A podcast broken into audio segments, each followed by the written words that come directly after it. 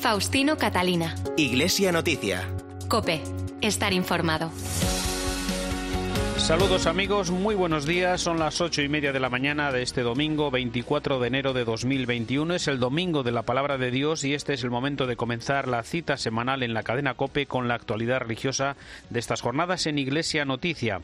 Es media hora de información hasta las nueve de la mañana en que llegará la habitual transmisión de la Santa Misa. Hoy hacemos este programa con Rafael Nieto en el control de sonido y Nacho de Gamón en la producción. Lo primero, nuestros titulares. En el programa de hoy nos detendremos en la celebración de la Semana de Oración por la Unidad de los Cristianos que concluirá mañana lunes en la fiesta de la conversión de San Pablo. Además, en estos días hemos conocido los datos del último estudio sobre la juventud española de la Fundación SM que constata el continuo avance de la secularización, también un informe de los jesuitas que documenta los casos de abusos desde el año 1927 hasta la actualidad.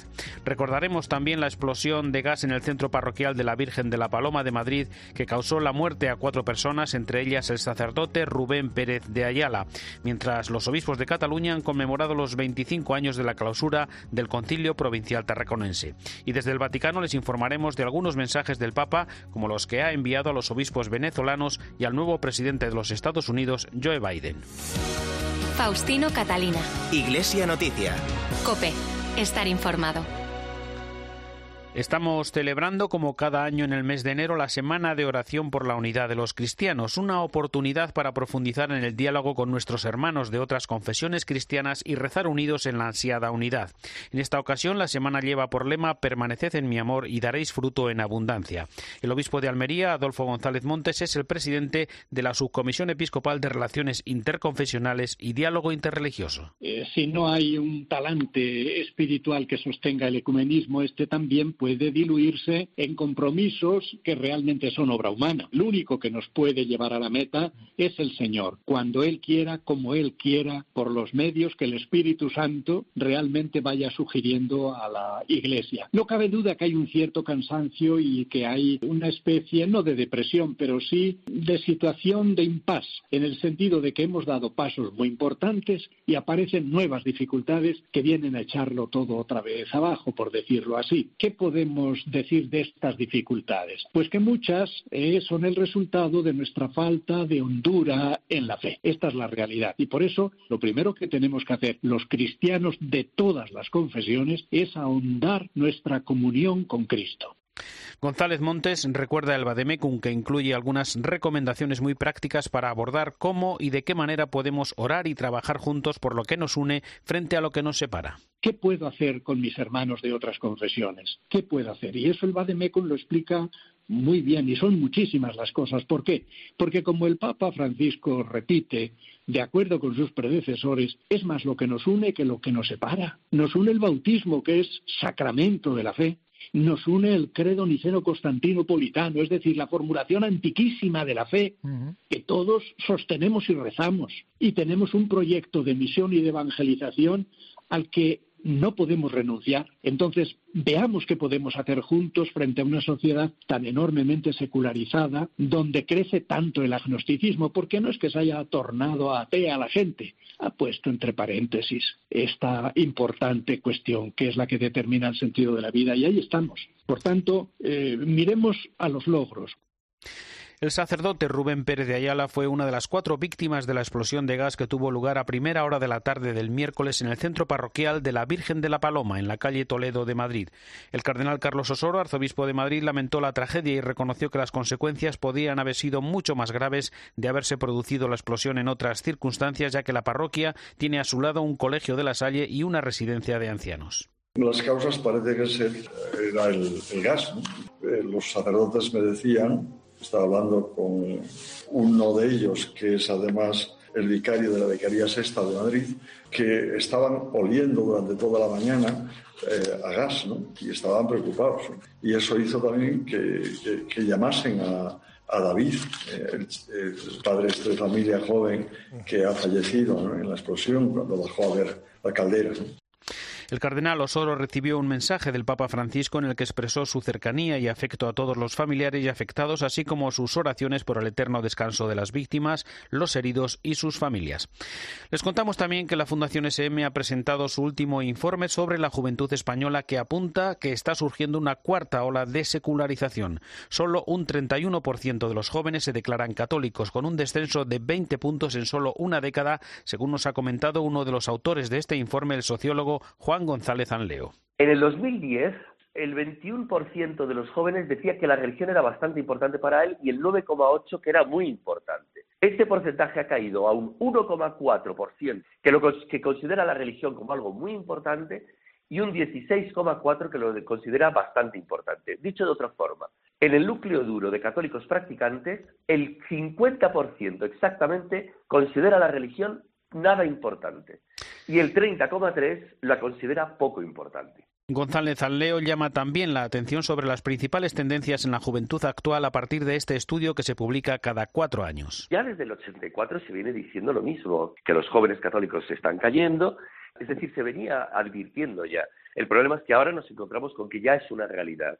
Y ya no es una realidad solamente el que haya caído tanto los jóvenes católicos practicantes y los no muy practicantes, sino que además eh, ya están entrando nuevas creencias con una fuerza brutal en, el panorama juvenil español. Yo desde hace ya más de 10 años vengo diciendo que esto es una bola de nieve. Menos personas creen en Dios, por ejemplo, menos personas creen en Jesucristo como Dios, menos personas creen en tal. Eso hace que la siguiente generación eh, venga con, con, eso muy aumentado, no de forma aritmética, digo, sino de forma exponencial, igual que una avalancha. La Compañía de Jesús ha hecho público el resultado de una investigación sobre los abusos a menores y adultos por parte de esta congregación en España. Según esta investigación interna de revisión del pasado, 81 menores y 37 adultos sufrieron los abusos de 96 religiosos de la Compañía desde 1927 hasta la actualidad, la mayoría de ellos en sus centros educativos. Casos por los que ha expresado su dolor, su vergüenza y pesar el provincial de los jesuitas, Antonio España. Nuestro objetivo es la creación de un entorno seguro en nuestras obras y tareas. Parte fundamental del entorno seguro pasa por rendir cuentas del pasado, que prometimos hace unos años, y de ahí la presentación de este informe. Queremos aprender a pedir perdón a las víctimas y a la sociedad por los abusos como formas diversas de hacer daño a personas en nuestro servicio de evangelización, por la cultura de silencio, por no afrontar directa y limpiamente los hechos de diversa gravedad. También queremos tener presente a las personas que sufren esta herida y tratar de no redoblar su dolor. Siempre es un camino complicado donde es difícil restaurar a las personas y superar estos daños profundos. Queremos finalmente potenciar una cultura del buen trato por medio del entorno seguro en nuestras instituciones para que esto no vuelva a ocurrir. Se trata de iniciar una perspectiva transversal que nos ayude primero a dar luz a este aspecto tan oscuro en la sociedad y buscar medios para vivir desde el buen trato. Además de la escucha y acompañamiento de quienes han sufrido abusos, los jesuitas trabajan en un protocolo de reparación en el actual marco legal y han puesto en marcha en sus centros un sistema de entorno seguro con medidas de sensibilización y de prevención para evitar que esos abusos se repitan. Más cosas, la Catedral de Tarragona acogió el jueves una Eucaristía conmemorativa de los 25 años de la clausura del Concilio Provincial Tarraconense, que fue presidida por su arzobispo Jaume Planellas y concelebrada por los obispos de las diócesis de Cataluña. Al final, la Eucaristía se publicó un documento, Cope Barcelona, Alex Aragonés.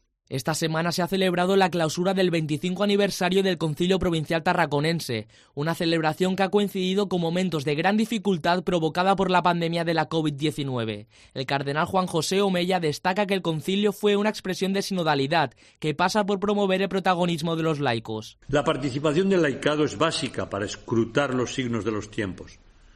Nos puede ayudar a dar aire fresco en la pastoral familiar, en la pastoral juvenil, en la pastoral social, en la pastoral de la cultura, en el diálogo interreligioso, en la concienciación sobre la importancia de la ecología o en la implantación de las nuevas tecnologías. Los obispos catalanes han hecho público un documento titulado Espíritu hacia dónde guías a nuestras iglesias a los 25 años del Concilio Provincial Tarraconense de 1995.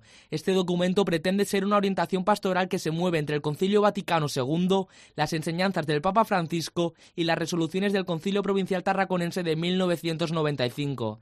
Entre los objetivos del Concilio Provincial Tarraconense, el cardenal Omeya remarca la renovación del lenguaje teológico es la renovación de nuestro lenguaje teológico, espiritual y pastoral para que sea entendido por la cultura de nuestro tiempo. Es necesario que lo hagamos con una actitud dialogante y cordial para entrar en un debate sincero y humilde cuando el espíritu del Evangelio nos lo exija. Durante la semana se han llevado a cabo actos de clausura del vigésimo quinto aniversario, como la Eucaristía y la oración a la capilla de San Fructuoso de la Catedral, que se han podido seguir en directo desde las redes sociales del arzobispado debido a la pandemia. La Archidiócesis Primada de Toledo celebró ayer sábado la fiesta de su patrón, San Ildefonso.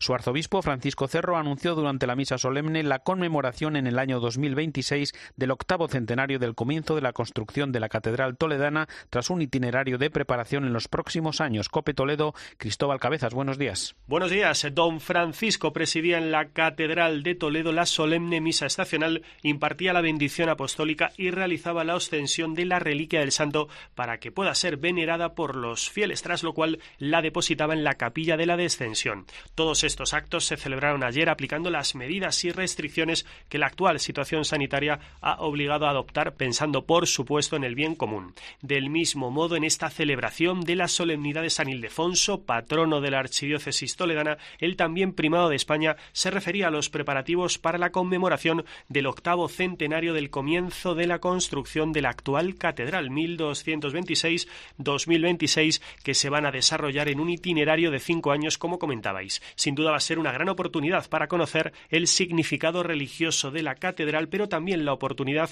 para canalizar con toda la sociedad la recuperación cultural y económica de la ciudad imperial. Por cierto, antes de finalizar y al hilo de San Ildefonso, recordar que fue arzobispo de Toledo desde el año 657 al 667.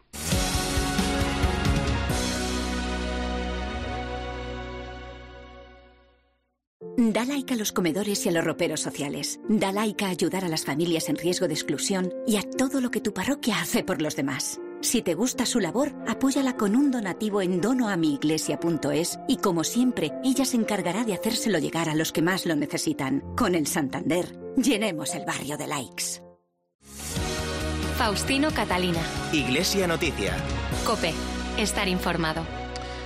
Y en Iglesia Noticia, ahora tiempo para la información internacional, el Papa Francisco dedicó la catequesis en la audiencia del miércoles a la Semana de Oración por la Unidad de los Cristianos que concluirá mañana en la fiesta de la conversión de San Pablo, con el rezo de las vísperas en San Pablo Extramuros.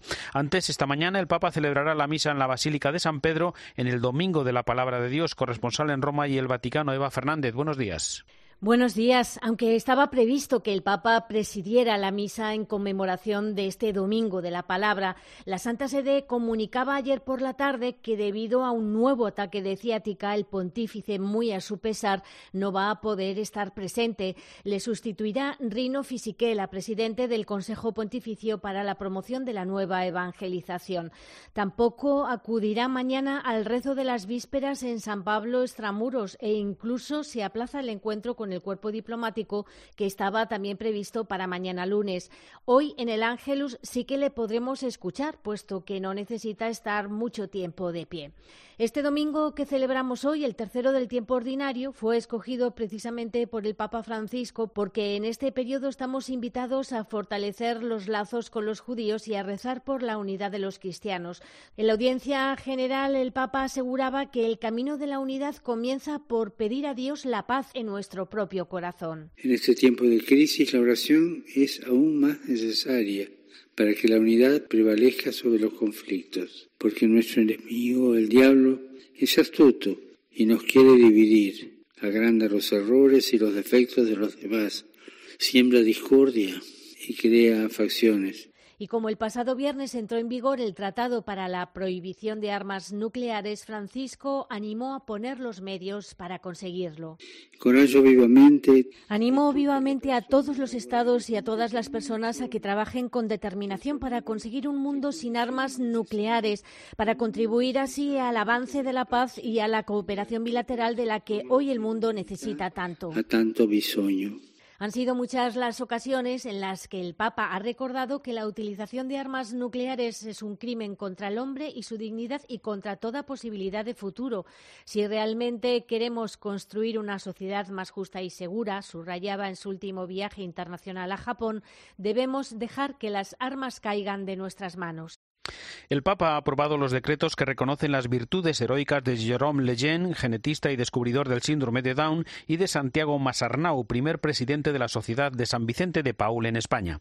Además, en el Vaticano se ha vacunado ya a un grupo de personas sin hogar, Eva. Sí, el pasado jueves el Papa autorizó a la Congregación para las Causas de los Santos que promulgara los decretos de reconocimiento de un martirio y de siete nuevos siervos de Dios. El martirio es el del sacerdote italiano Giovanni Fornasini, asesinado por odio a la fe por un oficial alemán al que el sacerdote había acusado de formar parte de la matanza de unas mil personas.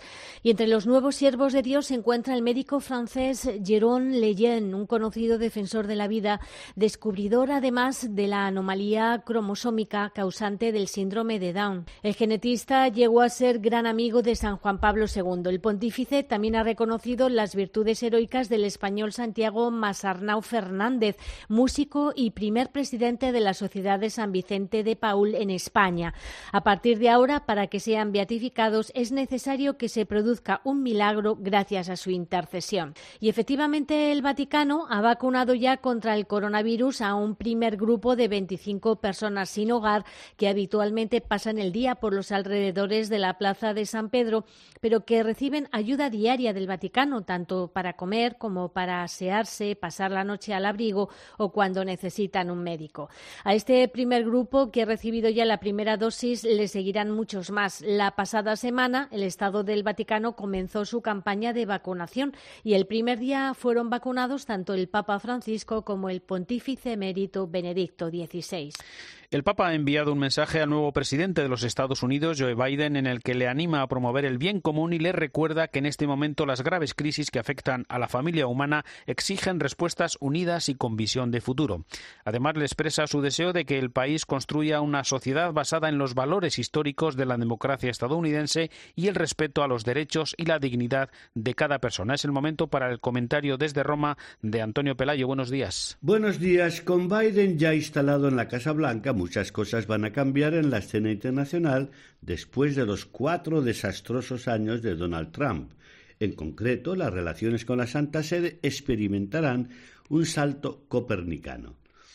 En el mensaje que le ha dirigido Francisco, hecho público apenas concluida la ceremonia en el Capitolio, el Papa le ha deseado que sus decisiones sean guiadas por la preocupación de construir una sociedad marcada por una auténtica justicia y libertad unidas a un incansable respeto a los derechos y dignidad de todas las personas, especialmente los pobres, los vulnerables y los que no tienen voz.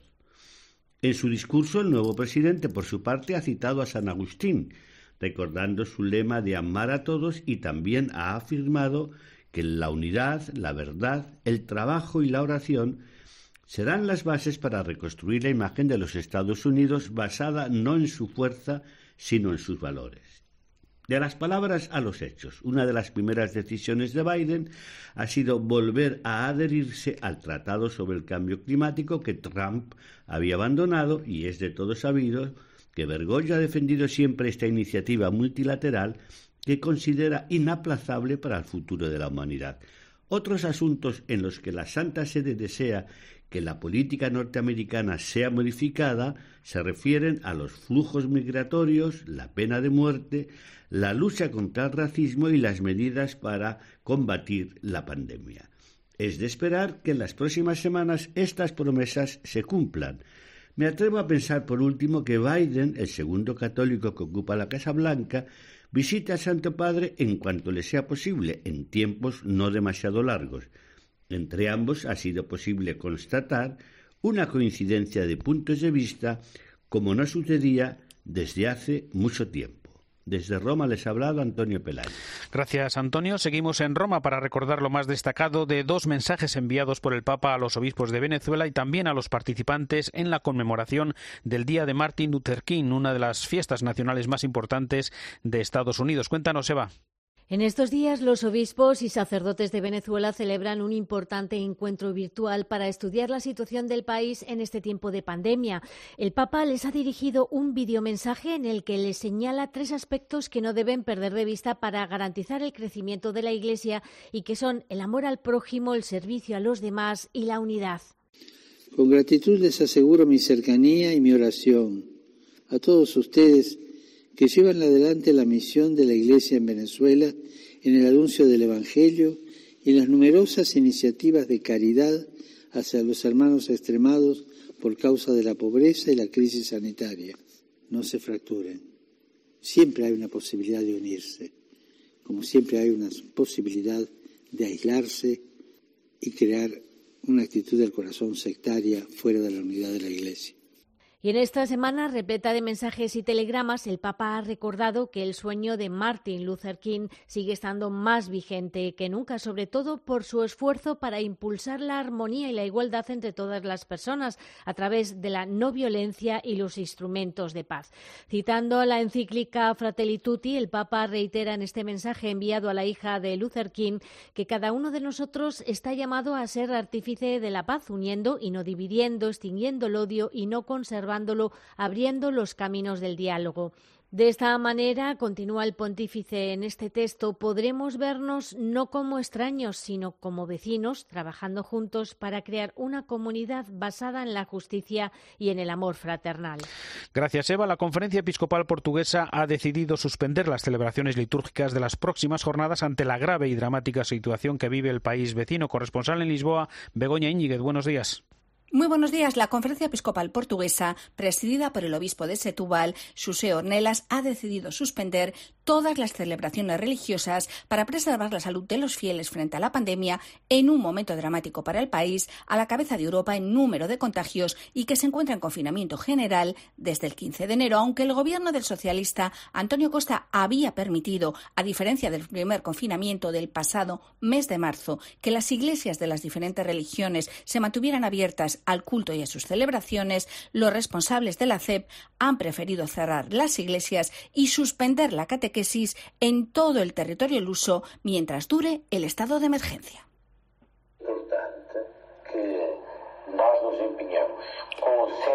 Don José Ornelas, a quien escuchamos, considera que ante el agravamiento de la situación es importante esforzarnos con seriedad y restringir al máximo al número de contactos porque no sé si vamos a salir de esto sin sacrificio, dice.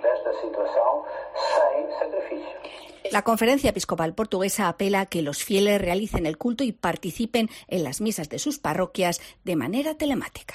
Y nos hacemos ahora eco de un nuevo descubrimiento arqueológico en el norte de Israel, según han anunciado las autoridades del país y que nos detalla el corresponsal de COPE, Daniel Blumenthal. Los suelos de Tierra Santa no cesan de proporcionar testimonios de los pasos de Jesús y las raíces del cristianismo. Arqueólogos israelíes descubrieron recientemente en el norte de Israel una inscripción en griego con la frase Cristo nacido de María, que según los expertos data de 1500 años de antigüedad. La inscripción grabada fue descubierta en la entrada de un impresionante edificio del período bizantino o islámico temprano en el valle de Jezreel, que cuenta con pavimentos de mosaicos decorados con un diseño geométrico.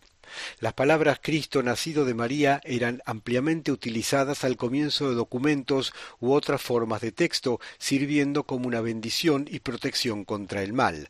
Uno de los arqueólogos responsables explicó que la inscripción debe haber estado originalmente en la entrada de la iglesia donde la gente pudiera verla. Sin embargo, ahora se encontró incorporada en los muros, por lo que sabemos que la piedra fue reutilizada como material de construcción, o sea que probablemente el edificio se derrumbó y fue reconstruido. Precisamente en el mensaje publicado tras su última reunión, la Comisión de Obispos para Tierra Santa llama a la solidaridad de todos los creyentes tras denunciar el desempleo y la pobreza de los cristianos que viven en los santos lugares debido al coronavirus y la ausencia de peregrinos. Los obispos hacen un llamamiento al diálogo de israelíes y palestinos para caminar hacia una paz justa y piden que se suministren vacunas del coronavirus a los palestinos de Gaza y Cisjordania. Entre los participantes ha estado un año más el arzobispo de Urgel, John Enrique Vives. A mí me ha impresionado mucho que nos dijesen que no hay peregrinos. Es que no es que hayan eh, sean menos, es que no los hay, no hay mm. nada, está todo muy cerrado, totalmente cerrado. Y la vida allí, todo el mundo está esperando que el COVID pase, pero no acaba de pasar. La experiencia que nosotros tenemos es la suya. Y cuando hablamos, yo ayer que hablábamos con Gaza, pues bueno, claro, uno piensa, llegarán las vacunas, en qué número llegarán, y el, llamado del el llamado, el grito del Papa Francisco para que las vacunas no, no sean olvidados los pueblos más, más pobres, menos desarrollados, de que se les tenga un acceso, y un acceso en la medida del posible gratuito o casi, ayudados por otros países, eso clama al cielo. Un podcast sobre la Biblia lidera las descargas en Estados Unidos, nos lo cuenta Manuel Ángel Gómez.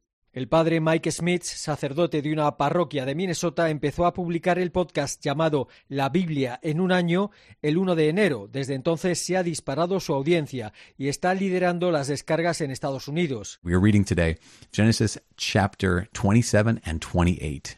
Let's get started. Incluye 365 episodios diarios en los que el sacerdote se dedica a leer. He called Esau his older son and said to him, My son.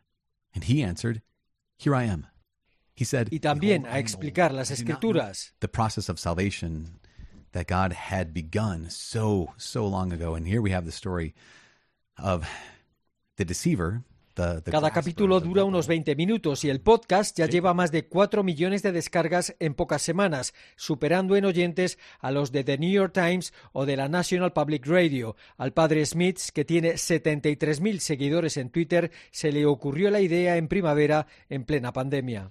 Les hablamos ahora de VSF España, que es una fundación que apoya proyectos que luchan contra la exclusión social en nuestro entorno y están inspirados en la doctrina social de la Iglesia. Nos lo cuenta Javier González. Buenos días. Buenos días. El objetivo de VSF España es restaurar el derecho de las personas marginadas e integrarles en la sociedad para que puedan valerse por sí mismas. El presidente de VSF España, Domingo Sugrañez, explica para quién está pensado este proyecto. Muchas personas, ejecutivos, directivos, eh, empresarios, gente del mundo económico que tengan el deseo de ser efectivos en la solidaridad, de hacer más, eh, pero que quieran hacerlo de una forma trazable ¿no? y con profesionalidad. Eso es la idea de VSF. VSF nace de un grupo de miembros laicos de la Fundación Vaticana Centesimus Annus, dedicada a la promoción de la doctrina social de la Iglesia Católica en ambientes económicos. Varios debates eh, salía la, eh, el hecho, digamos, de un aumento de la, del riesgo de marginación eh, en nuestro entorno inmediato, ¿no? cosa que estamos viendo ahora de forma ah, brutal con la pandemia, pero que de alguna forma ya se está produciendo. Entonces, ante ese deterioro, eh, la idea es que, eh, bueno, pues quien quiera de alguna forma aplicar las ideas de la doctrina social de la Iglesia, pues hay que hacerlo y hay que hacerlo con toda la profesionalidad y la capacidad que uno pueda tener. El objetivo de VSF España es poner en contacto a personas del mundo de la empresa con gran capacidad de prestar ayuda económica, profesional y personal con proyectos que ya existen y que promueven la igualdad y la plena inclusión social. Llegamos así al final de esta edición del informativo Iglesia Noticia. Ha sido el programa 1708 en este domingo 24 de enero de 2021. Es la fiesta de San Francisco de Sales, patrono de los periodistas. Llega ya la última hora de la actualidad en España y el mundo, después la Santa Misa. Hasta el próximo domingo. Feliz semana. Un saludo de Faustino Catalina.